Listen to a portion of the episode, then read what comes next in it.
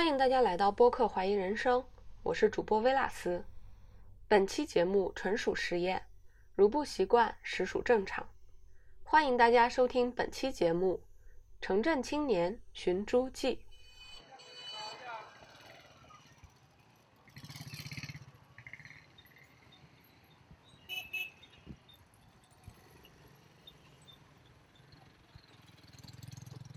一九九九年，你是个认真的小学生。那时候，知识的海洋很狭窄，未来有一条清晰的路径，穿过这片海洋就行。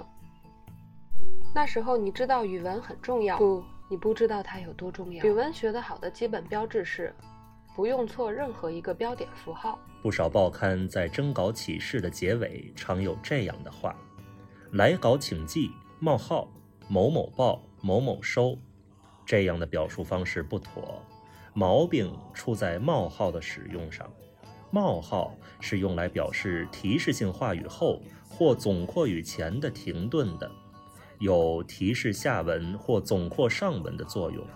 这里的“来稿请记”即属于提示性话语，提醒作者冒号之后即为信件寄达的地址及收件人姓名等。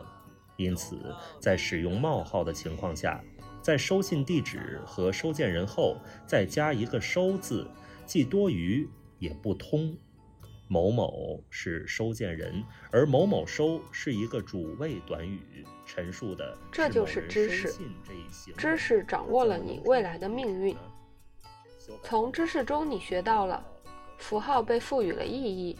人们应该在它的意义框架下使用，不能犯错。我们应该自觉认同这种意义是规定的。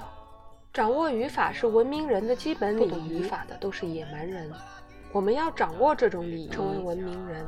直到很久之后，你才醒悟，其实你需要掌握的，或许应该是符号和语法背后的编码方式。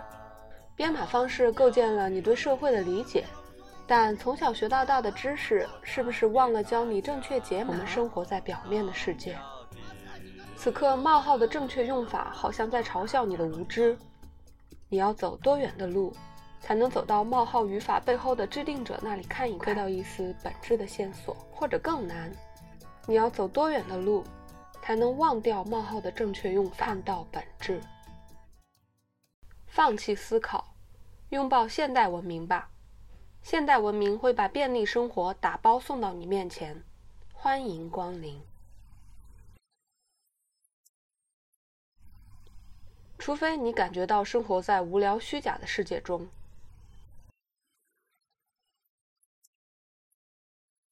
你的日常生活被唾手可得的商品淹没，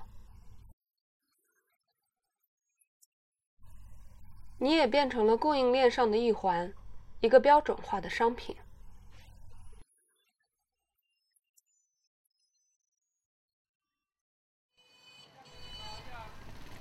但那个记忆不会太遥远，就在你十几岁的时候，在放学回家路上，一边背诵着冒号的正确用法，一边从喧嚣的菜市场经过，居然有人骑着自行车牵头猪，一边惦记着电视机里的香港电视剧。